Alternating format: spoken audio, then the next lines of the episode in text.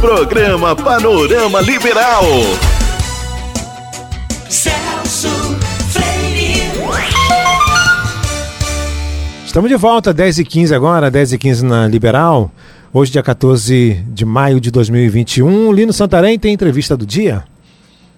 Entrevista do dia. A Covid-19 ela causa algumas sequelas, né? E a gente tem notado que muitas pessoas tiveram AVC, inclusive, né? E até também pessoas que não, não teve a Covid-19 e teve AVC. A gente vai falar sobre esses problemas com a fisioterapeuta que está aqui com a gente, professora também, Mariana Kabuki, que já está aqui ao nosso lado. Professora Mariana, tudo bem? Como vai? Bom dia, Celso. Bom Tudo dia. bem? E você? Tudo bem, professora. Muito obrigado pela sua presença aqui. Sei que a senhora é muito ocupada, né? Tem as aulas para dar também, né? Os alunos também. Mas muito obrigado por senhora ter vindo, porque é um assunto importantíssimo, né? E a gente tem notado que algumas pessoas sofreram com um AVC, né? Sequelas. E a fisioterapia, ela é muito importante, né? A gente tem o, o, a- o, o caso de uma colega nossa da TV Unama, que, né, a Patrícia, que infelizmente ela conseguiu, ela conseguiu vencer o Covid-19, a Covid-19, mas infelizmente ficou com algumas sequelas, né? E eu pergunto para a senhora, doutora, ah, qual é o papel, né, o principal objetivo da fisioterapia no tratamento do, do AVC? Bom dia, Celso. Primeiramente, eu gostaria de lhe agradecer por esse convite, de poder estar aqui presente hoje, contribuindo um pouco com os meus conhecimentos acerca desse assunto que realmente está em bastante evidência. É muito bom a gente salientar, primeiramente, que a Covid-19, por ela ser um processo viral, e sendo que, que algumas síndromes virais, elas trazem também alguns processos inflamatórios, e esses processos inflamatórios, eles tendem a fazer a produção de algumas proteínas que geram a formação de coágulos dentro dos vasos, que é o que pode gerar, por exemplo, um acidente vascular cerebral, que é conhecido como AVC. Então, a gente tem visto recentemente que alguns sintomas eles ainda prevalecem até mesmo depois da recuperação desses pacientes, com o que nós chamamos de sintomas pós-Covid. Entre eles, alguns sintomas neurológicos eles são evidentes, como, por exemplo, fraqueza muscular, eh, tonturas, vertigens. E um do- dos graves acometimentos que também vem sendo ocasionados pós-Covid-19 é exatamente o acidente vascular cerebral. E a fisioterapia, ela tem ganhado uma importância relevante em todo esse cenário já que uma das suas principais funções, um dos seus principais objetivos é trabalhar na recuperação funcional desse paciente. Geralmente, pacientes acometidos com AVC, eles trazem sequelas motoras, sequelas respiratórias. Então, a fisioterapia, ela tende exatamente a trabalhar nesse ganho dessa função, seja na sua função motora, seja na sua função respiratória. É muito comum a gente ver, por exemplo, pacientes com AVC com alteração de marcha, que é aquela alteração de caminhar, alterações funcionar de, de, por exemplo, conseguir se levantar, sentar. Então, a fisioterapia ela é embasada exatamente nisso, nos ganhos funcionais que o paciente perdeu mediante a um acidente vascular cerebral. É complicado, né, doutora? A pessoa consegue vencer a Covid, ou então a pessoa teve um AVC e, e acaba que não consegue ter todos os movimentos, né? A pessoa fica em- acamada, né? É muito complicado, né? Agora, tem um tipo de fisioterapia realizada para cada paciente que tem AVC, doutora? Exatamente. A fisioterapia ela é dividida exatamente em fases. É uma coisa que vale muito a pena a gente, a gente salientar que o paciente ele passa por uma fase aguda, uma fase subaguda e uma fase crônica. E que a fisioterapia ela se faz importante desde esse período inicial, que é a fase aguda. E nessa fase aguda, geralmente o nosso paciente ele vem é, comprometido com alterações motoras de, de movimentos, seja de membros inferiores, superiores, troncos, e também pode vir acometido com comprometimento respiratório. Então, a fisioterapia, através das suas técnicas, ela visa exatamente o ganho de força, aquele retorno de ganho de amplitudes musculares, trabalho da respiração, já que tem também esse comprometimento dessas alterações respiratórias pela falta de ar, por essa falta de expansão pulmonar. Então, a fisioterapia respiratória também ela é muito importante, visando esse ganho da função respiratória também. É por isso que a gente nota a- a- o, o fisioterapeuta também nos hospitais, né, doutora? Fazendo aquele trabalho, né? Um colega nosso, também um fotógrafo, ele se recuperou da Covid-19 e ele estava. Ele postou um vídeo fazendo exercícios né, respiratórios. Exatamente. É o que eu sempre digo.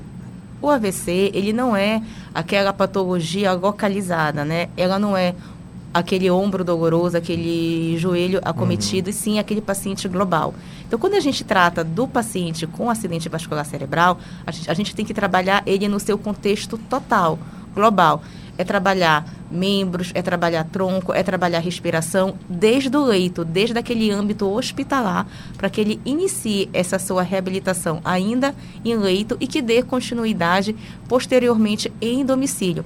É muito comum a gente ou- ouvir falar ainda que esses pacientes acometidos com AVC ou com qualquer outra outra sequela pós-Covid, eles apresentem ainda alguns sintomas até seis meses após a sua recuperação. Até seis meses? né? Até É? seis meses, principalmente, Celso, com a queixa de falta de ar. Então, essa falta de ar é uma das principais queixas que tem se prolongado nesse decorrer do tempo. Então, a principal queixa que a gente ouve é exatamente isso. Poxa, depois que eu tive Covid, parece que eu fico mais ofegante, a minha respiração não é mais a mesma, eu fico cansado. E uma das queixas também que a gente tem ouvido muito, Celso, é a questão da memória.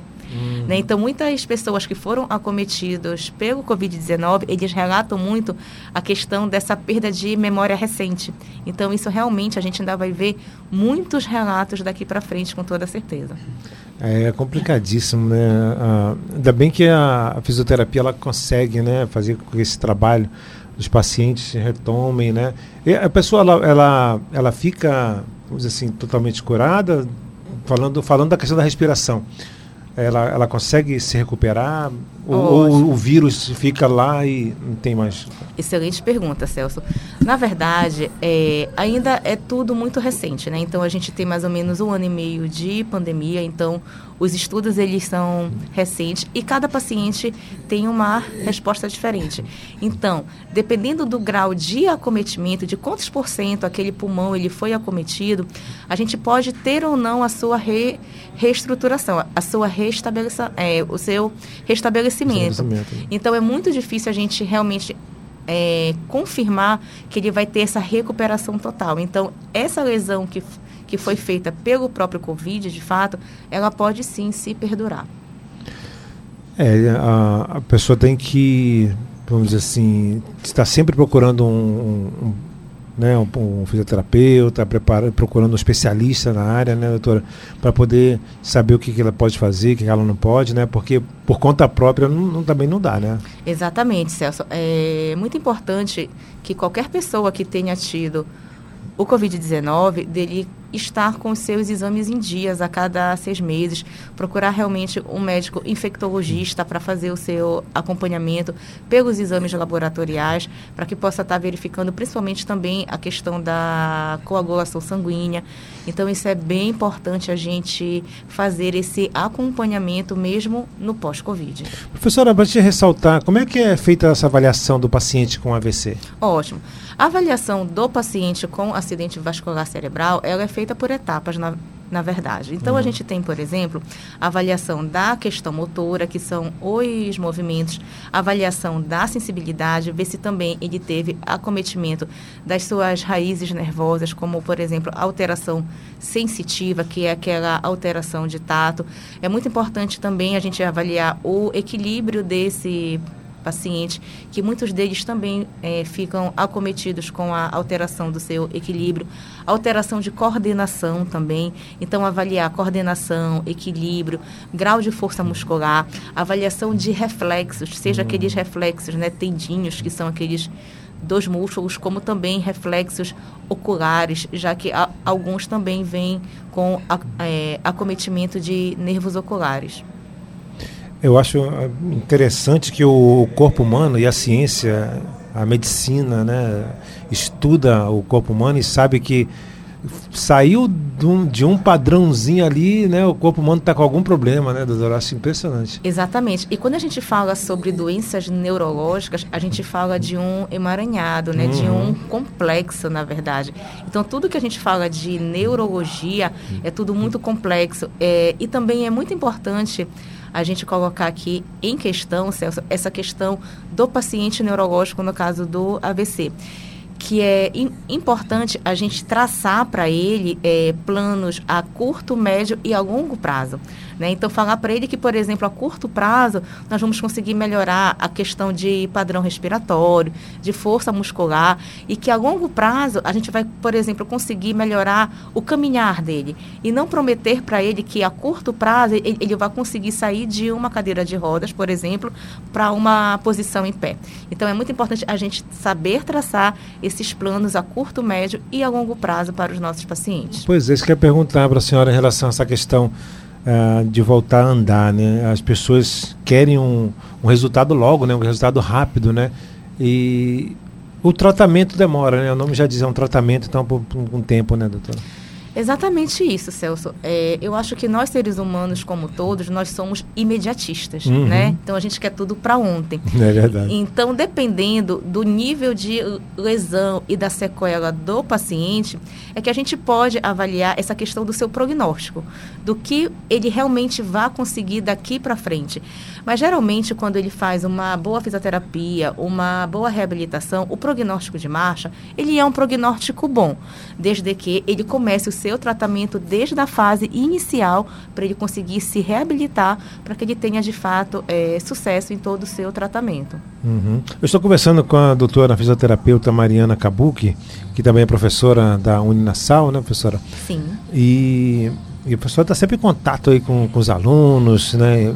E esse assunto deve ser um dos mais também, né, professora, debatido em sala de aula também? Assim, as Exatamente. Na verdade, é, tudo que vem a ser comentado sobre a Covid-19 e as suas sequelas são realmente assuntos que são muito interessantes.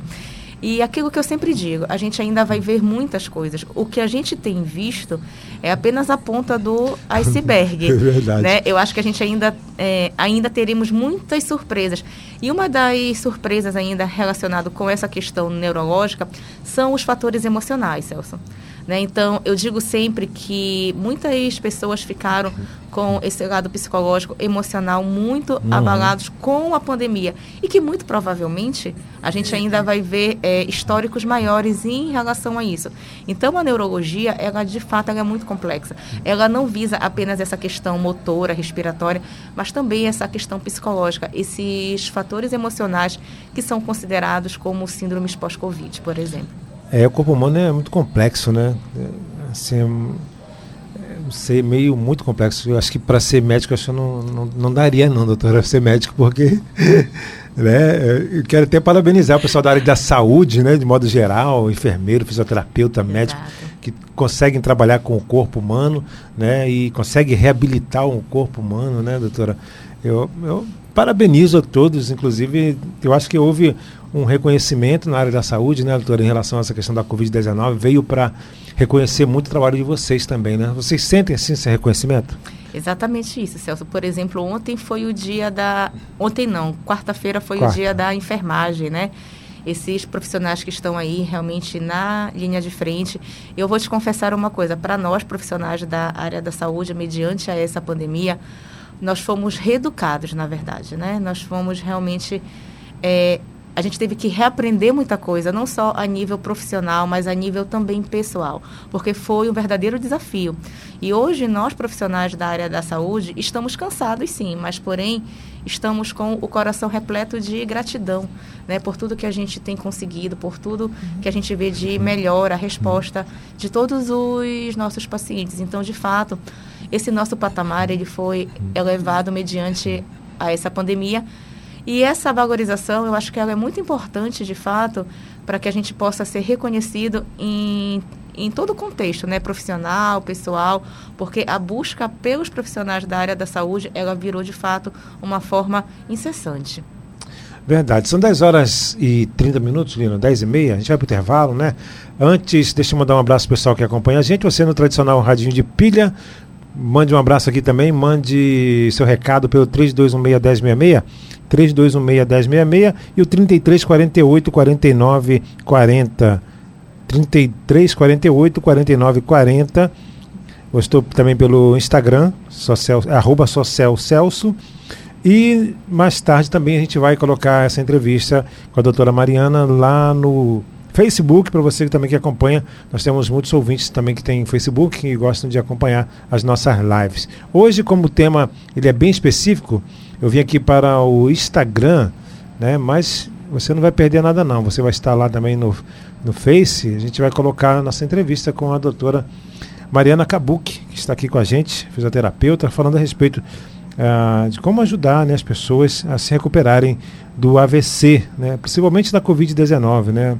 É um assunto novo, né, doutora, como a senhora falou, e vocês precisam estudar muito mais né, em relação à questão do, da Covid-19 no corpo humano, né, doutora? Então, é, é tudo muito novo né, para vocês, né?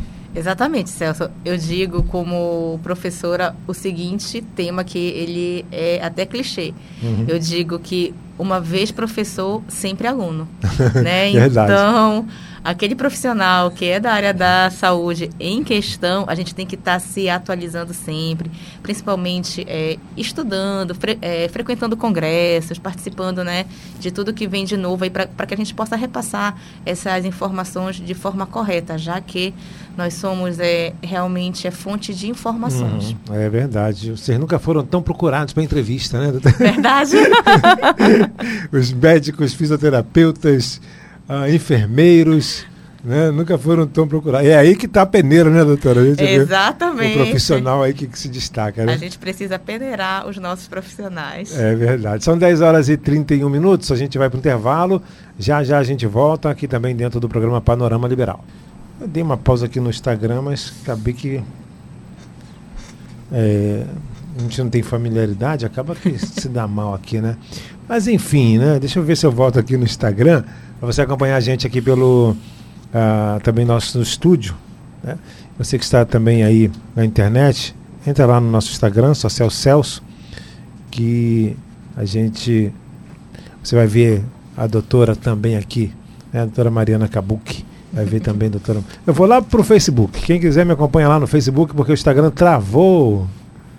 É, doutora, a gente apanha na, da modernidade. No Ao meu vi... tempo era biblioteca. Lá no né? Centur. No Centur, eu ia para lá, copiava. Para né? não tirar xerox. Para não tirar xerox, para pelo menos dar uns 10 centavos de xerox ali, que na época era muito caro, né? E aquela fila da xerox? aquela fila, né? Todo mundo... O pessoal levava um livro inteiro para poder tirar xerox. e ainda tinha gente que arrancava a página de livro. Hein? É, tinha gente que arrancava a página de livro. Impressionante, que coisa, né? Mas era um tempo bom, né? Ô, oh, tempo bom. Eram outros valores, Outros né? valores, é. Hoje em dia tá tranquilo, tá fácil. Tal, né? Exato. Né? Só chegar lá no seu Google e tudo mais. É o famoso Dr. Google. Dr. Google. Verdade. Estou aqui no Facebook, então, é, celso.freire.3.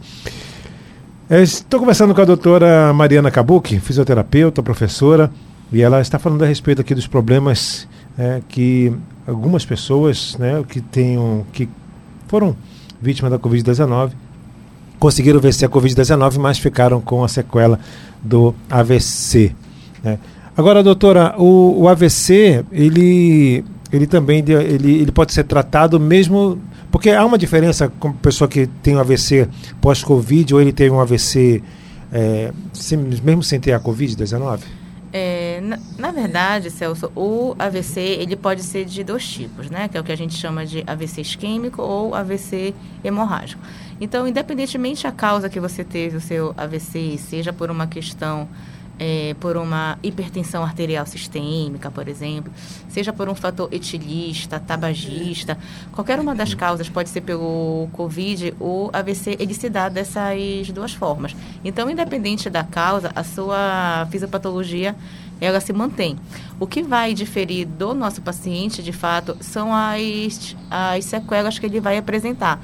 Porque o AVC ele pode ser é, ocasionado em qualquer área do encéfalo. Né? Então, pode ser pela região cortical, cerebelar, enfim. Então, dependendo da região encefálica que ele foi acometido, é que nós teremos alguns, alguns algumas é, características do, do próprio paciente. Eu sempre costumo dizer que um dos principais acometimentos do, do AVC em relação à sua área afetada é a região cerebelar que além das, das alterações motoras, também elas trazem consigo as alterações de coordenação, que é o que a gente chama de, por exemplo, de uma marcha táxica, que é, aquela, é aquele andar né, desorientado. Então, eu sempre digo, quando o AVC ele atinge a região de cerebelo, ele é um dos mais graves, principalmente na questão de prognóstico de reabilitação. Então, são realmente aqueles que são mais danosos. Mas a, a, a sua causa, ela pode ser diversificada, como eu já falei, pode ser por uma pressão alta, pelo próprio Covid, mas o que vai nos caracterizar é exatamente a área do encéfalo que foi realmente acometida. É um assunto muito vasto, né? A gente está tentando é, fazer uma, uma- vamos dizer assim, uma, um resumo, né? Para que você possa ter uma ideia realmente do que pode acontecer e quem você pode procurar e tudo mais, né? Agora, doutora, sempre tem umas, umas perguntas. A gente já falou sobre isso agora ah, da questão da reabilitação, mas de um modo geral, assim, quanto, é- quanto tempo dura uma reabilitação de um paciente? Ótimo. É, como a gente já falou aqui, né, da gente traçar aqueles planos de curto, médio e a longo prazo, geralmente seis meses de reabilitação a gente já vê uma boa melhora desse paciente. Dali para frente, a gente tem que analisar quais são as possíveis sequelas que esse paciente ele pode apresentar. Se depois de seis meses ele pode ficar com aquele comprometimento de ganho de força, aquele, aquele comprometimento, por exemplo, de se transferir, o comprometimento de caminhar. Então, depois de seis meses de tratamento, a gente realmente pode começar a traçar aquele perfil em relação às sequelas que aquele paciente ele pode ficar, ou então até mesmo ter a chance de se recuperar. Uhum. No caso da menina, né, que ficou, tem até uma campanha para ajudar ela, né, ajudá-la aí, né? Então, ela ela tá acamada, acho que não, não tem movimento nos membros, né? Uhum. Na- nas mãos, nos braços nem nas pernas.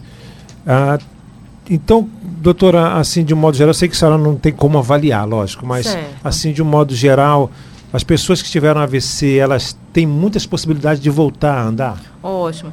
É, eu gostei muito desse relato que você falou, dessa sua conhecida, que ela está acamada.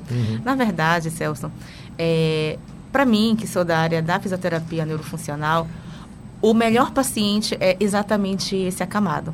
Né? É aquele que é mais grave, aquele que a gente consegue mobilizar, aquele que a gente consegue transferir e que a gente tem resultados, na verdade, visíveis.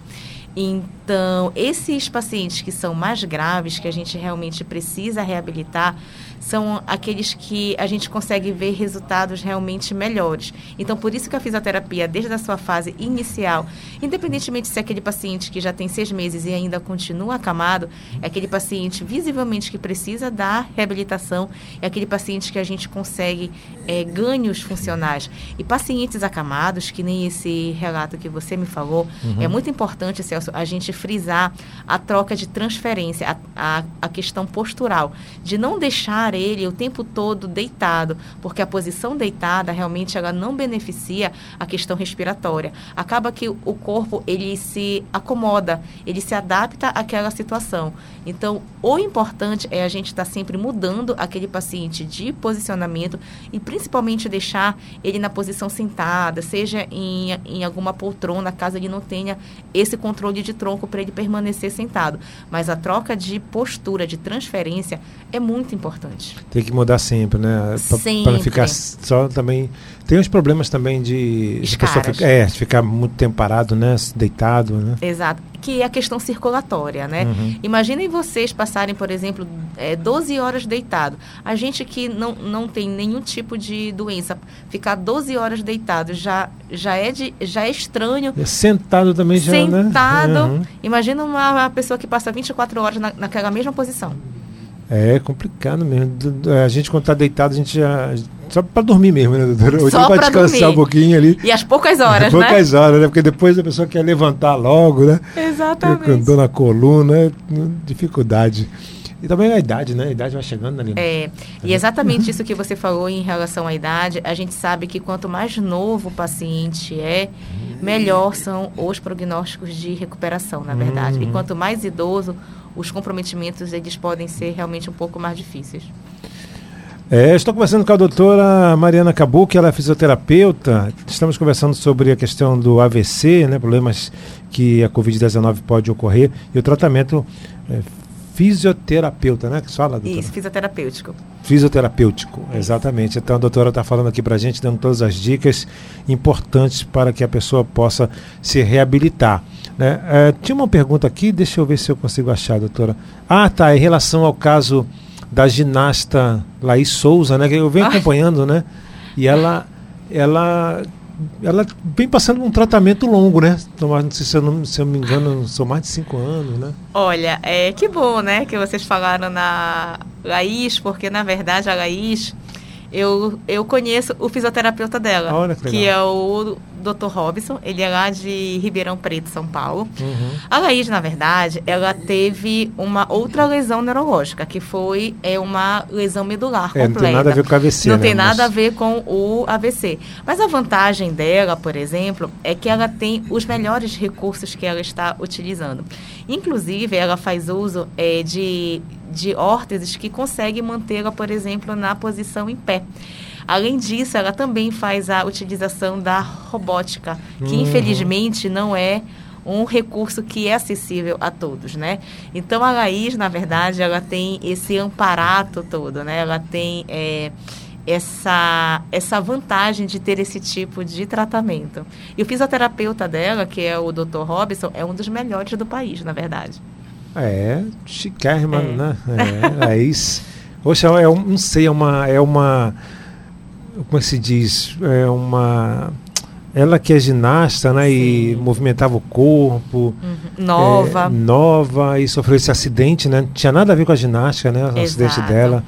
É, deixa eu ver, foi, foi, no, foi no esqui, né? de foi no esqui, Foi foi. de esqui. Exatamente. E aí ela acabou ficando do pescoço para baixo, né? é, Ela ficou tetraplégica, na verdade. Hoje, por exemplo, a Laís, que eu sempre acompanho o tratamento dela por causa do, do fisioterapeuta que a trata, é, na verdade, ela consegue, por exemplo, se manter na posição em pé Uhum. com auxílio desses recursos, né, da, de algumas órteses que a mantêm na posição em pé, porque ela precisa, na verdade, principalmente para essa questão é, de ossos, né, porque como ela não consegue caminhar, ela não consegue ficar em uma determinada posição, ela começa a apresentar quadros de fragilidade óssea.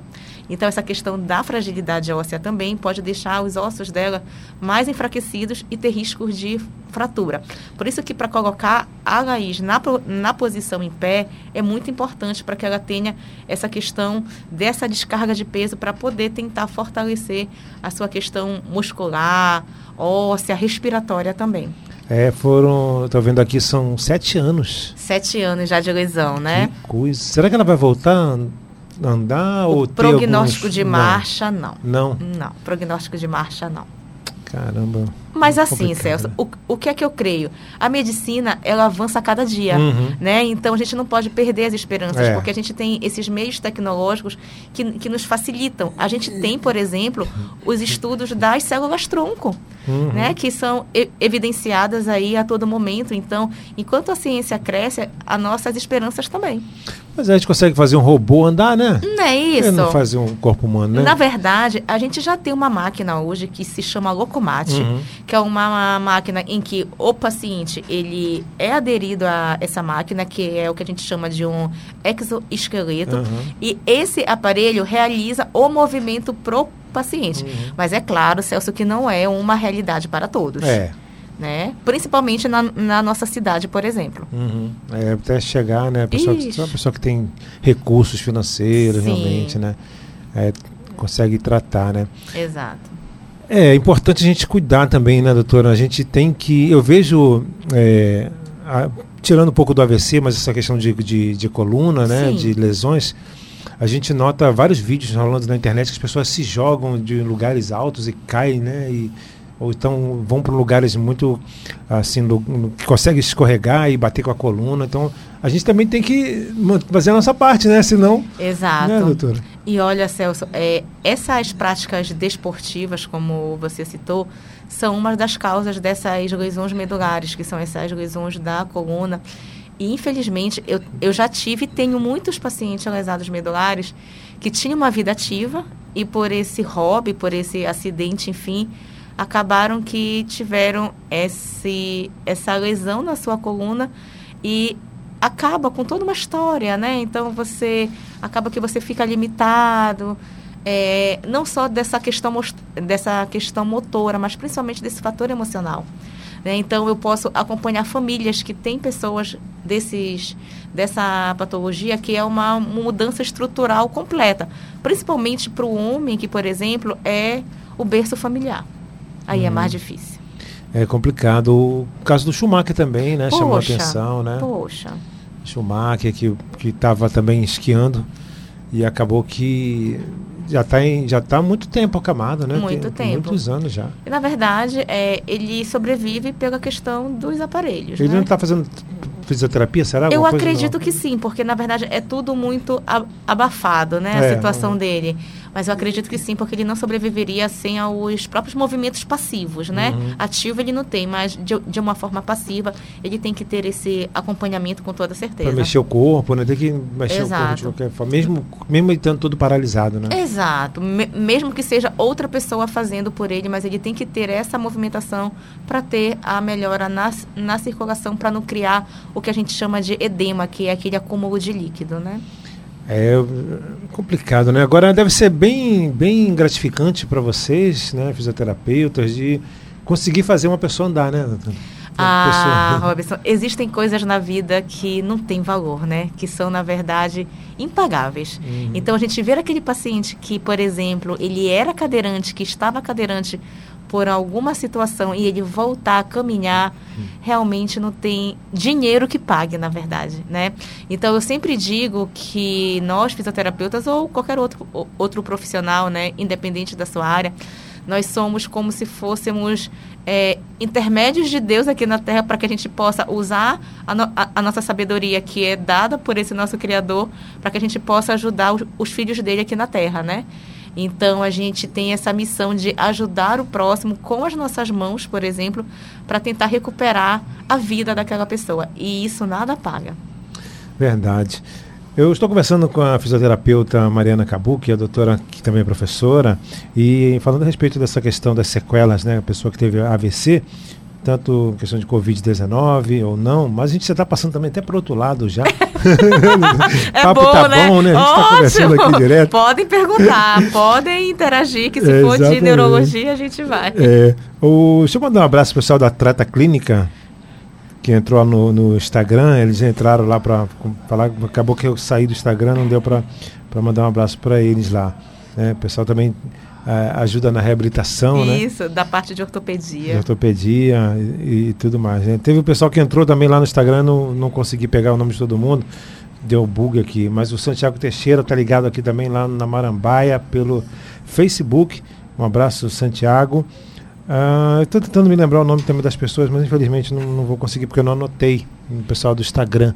Mas enfim. Tiveste quero... Covid também? eu acho que foi. Porque o Covid também. Dá esse lápis de né? memória. É, é, Paladar também, né? Paladar, olfato. Olfato. Uhum. Tá, fui comer um, assim, não senti o gosto de nada. Aí quando eu fui ver, Aí a mulher falou: Tu tá comendo a comida do bebê, rapaz? é porque não tinha sal, não tinha nada. Eu falei: Ah, pensei que eu tava com Covid já. Mas era a comida do baby, olha. Uh, Ana Carolina, aquele abraço a você. Silvio Conduru, a professora Keila Catete também acompanhando a gente.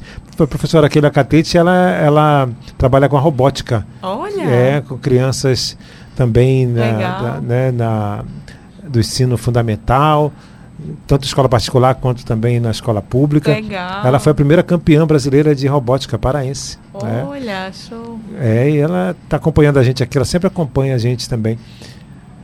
Mandando um abraço pessoal do Japão, está acompanhando a gente é, também. É o Jaime Hasegawa. O nome não nega, né? Conterrâneo, né? É, Jaime Hasegawa também. Ele, quando ele não entra aqui no horário, ele vê depois e manda um abraço. Aí ele, quando está gravado o vídeo, ele manda um abraço para mim. Eu falei, já vou mandar. Então já deixo mandado logo o um abraço para ele, que ele vai ver o programa depois também. Jaime Hasegawa, lá no Japão. Aquele abraço para você, Jaime. Também chamei de primo, nosso primo lá no Japão. Ah, são 10h53. Doutora, ah, essa questão da fisioterapeuta, da fisioterapia, a senhora nota que houve um crescimento, a senhora notou rápido, que, lógico que teve um, um reconhecimento, mas há uma procura maior, tanto de pacientes também, né, pelo, pelo, por esse ramo, quanto também de, de alunos e outras pessoas que querem fazer a fisioterapia? Maravilha. Celso. É, vale a pena aqui a gente ressaltar que os nossos colegas de profissão, os fisioterapeutas, principalmente aqueles que trabalham em âmbito hospitalar, tiveram essa visibilidade maior, na verdade. Então, a fisioterapia, ela foi essencial para o seu crescimento profissional pela questão da visibilidade da Covid-19, pela questão respiratória, né? Porque muitos pacientes precisavam ser entubados e quem cuida desses respiradores são exatamente os fisioterapeutas que fazem as suas manipulações, né? Que fazem é, que mexem nos respiradores, na verdade. E isso foi bom também em relação à procura a nível acadêmica, né, de alunos quererem ingressar no curso de fisioterapia, vendo essa visibilidade, sabendo como é que o fisioterapeuta trabalha, tanto em, um, em âmbito hospitalar quanto em âmbito de clínica. Então, essa curiosidade que até muitas das vezes, na verdade, a fisioterapia passava desapercebida, com essa pandemia a gente ficou muito mais em evidência, seja nesse âmbito de, de ho- hospital, mas também principalmente nessa questão de reabilitação, né, desse pós-Covid, tanto da área motora quanto da área respiratória. Deixa eu mandar um abraço aqui também para o Frani Moreira acompanhando a gente e o Claudomar Brasil. Claudomar que já foi companheiro nosso também de trabalho, é cantor. Precisar de uma banda, o Claudomar canta. É, canta brega, canta tudo, doutora. É, O Claudomar disse que ele canta música dos anos 80. Você gosta de música dos anos 80? Adoro, que Legião são as melhores, são as né? melhores, São as melhores. fala aqui, exatamente. São as melhores. Esse pessoal de hoje em dia não sabe o que é música. Exato. né? Só querem saber de, de sertanejo universitário. Tudo É. bem, é bacana, a gente gosta, né? A gente ouve e tudo mais. Mas música legal mesmo era nos anos 80. Música Legião de qualidade, Urbana, né? Legião Urbana. É, que mais? Capital Inicial. Paralamas do sucesso. Paralamas do Sucesso. Olha, aê! Tempo Perdido, Legião Urbana. Olha aí, ó. Olha. Olha aí, ó. Na reabilitação não tem tempo Opa! perdido.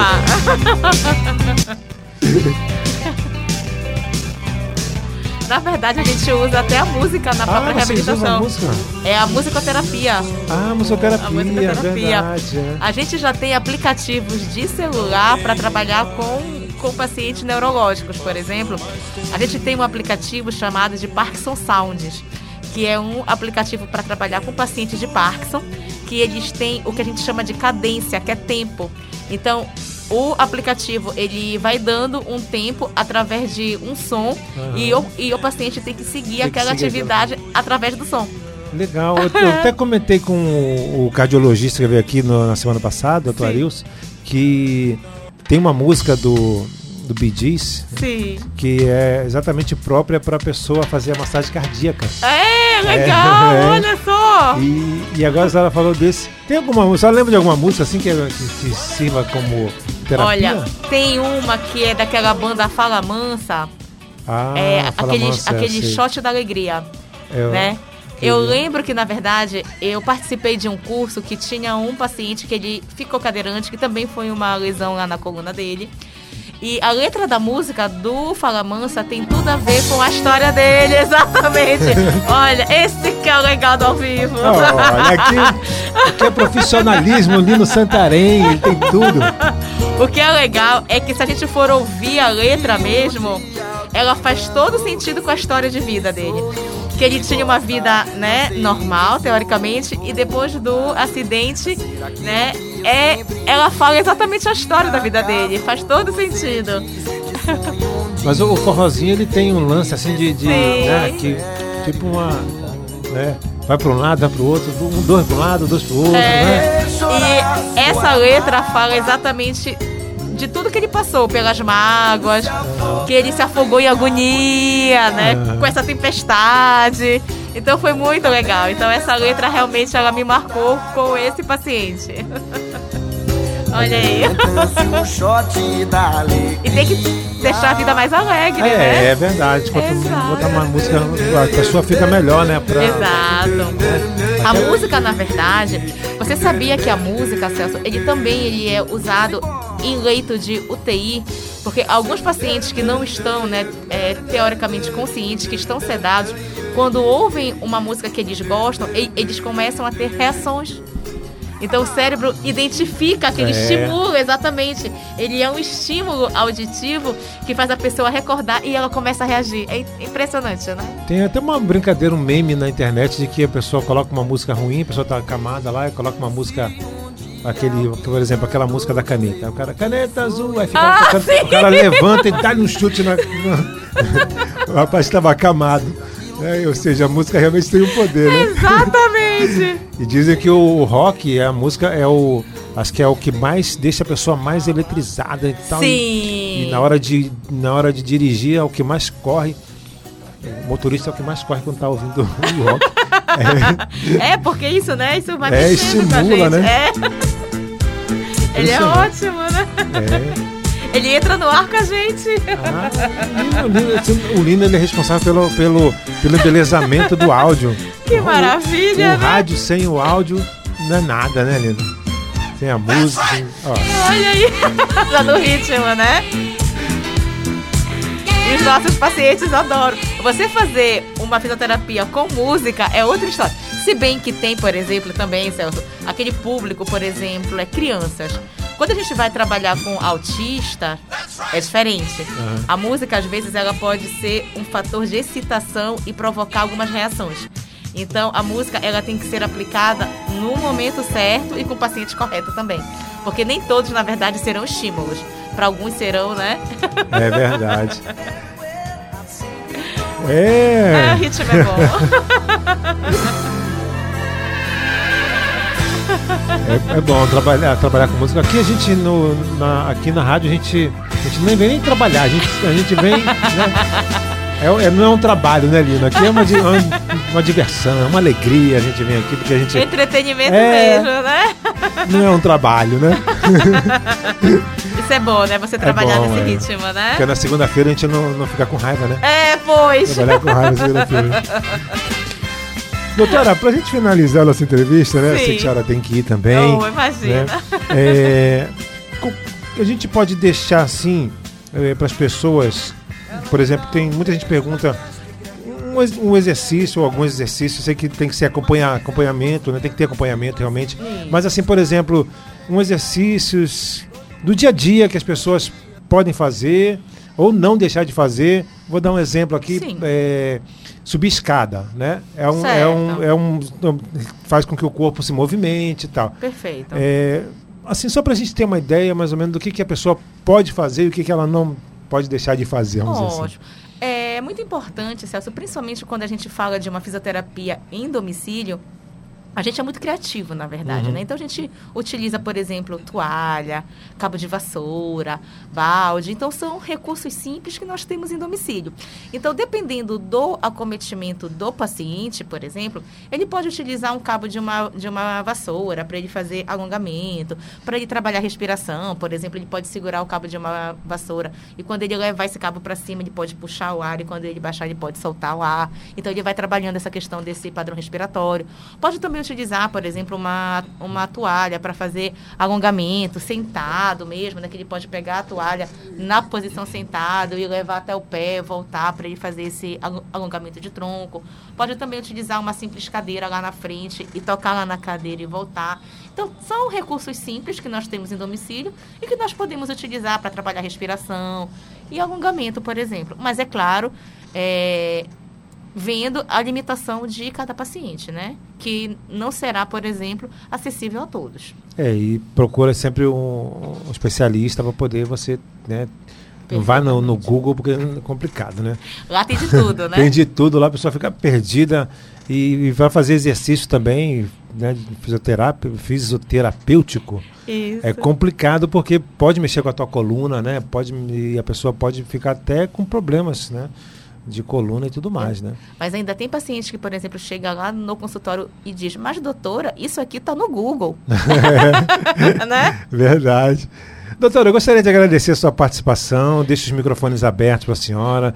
Diga onde a senhora, suas redes sociais, onde a pessoa ficou interessada em querer eh, conversar com a senhora, como é que ela pode fazer, onde pode procurar. Maravilha, Celso. Mais uma vez eu venho aqui a público agradecer por esse seu convite, por essa participação. É sempre maravilhoso poder estar presente aqui com você, com a sua equipe. Como você me- mesmo falou, é um, é um trabalho diferente, né? E a gente se sente muito à vontade.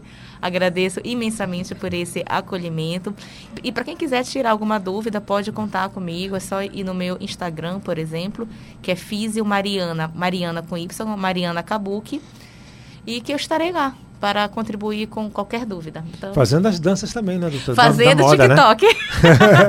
Agora, né, para poder mostrar que não, o, o profissional não é aquele carrancudo, né? De Isso. antigamente, né? Hoje, antigamente as pessoas tinham até medo de ir com, com algum profissional, porque era muito né, sério, assim, muito carrancudo. A pessoa ficava até com medo de entrar. Porque a pessoa vai para um, pra um local desse, né, por exemplo, vai no médico, o médico lá arruma um monte de, de doença para o cara, o cara não quer mais ir, né? né? Aí já fica meio. E faz toda a diferença, né, É, Celso? A faz, forma como verdade. você é acolhido, É, né? Verdade. Faz toda a diferença.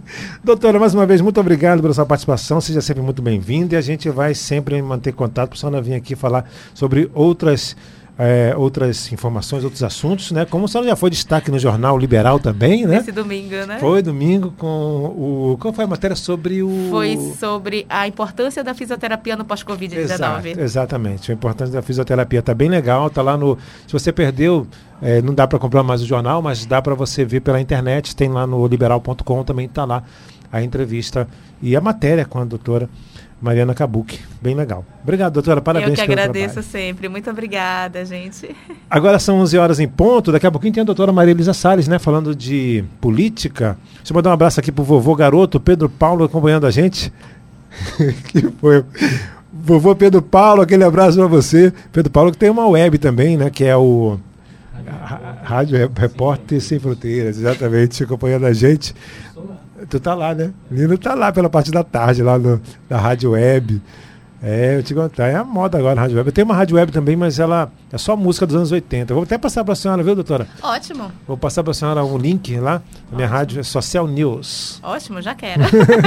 Só anos 80. Eu estou colocando ela no ar por enquanto, é, em modo experimental e tal, mas sim, só música legal. Ah, que o Santiago está falando aqui. Ventosa é bom para coluna, doutora? Está perguntando. É, Dá na- tempo de última pergunta? Dá, claro. Na verdade, Celso, a ventosa, ela não tem uma boa comprovação científica, na verdade, né? Então, realmente, ela é muito discutida sobre a sua eficácia. É, a gente viu muito a questão da propaganda da ventosa na área desportiva, né? Que Uhum. fica com aquela marca vermelhona na costa, que é para melhorar a vascularização, que é para melhorar a perfusão. Mas se realmente a sua eficácia ela é boa, ainda é muito duvidosa.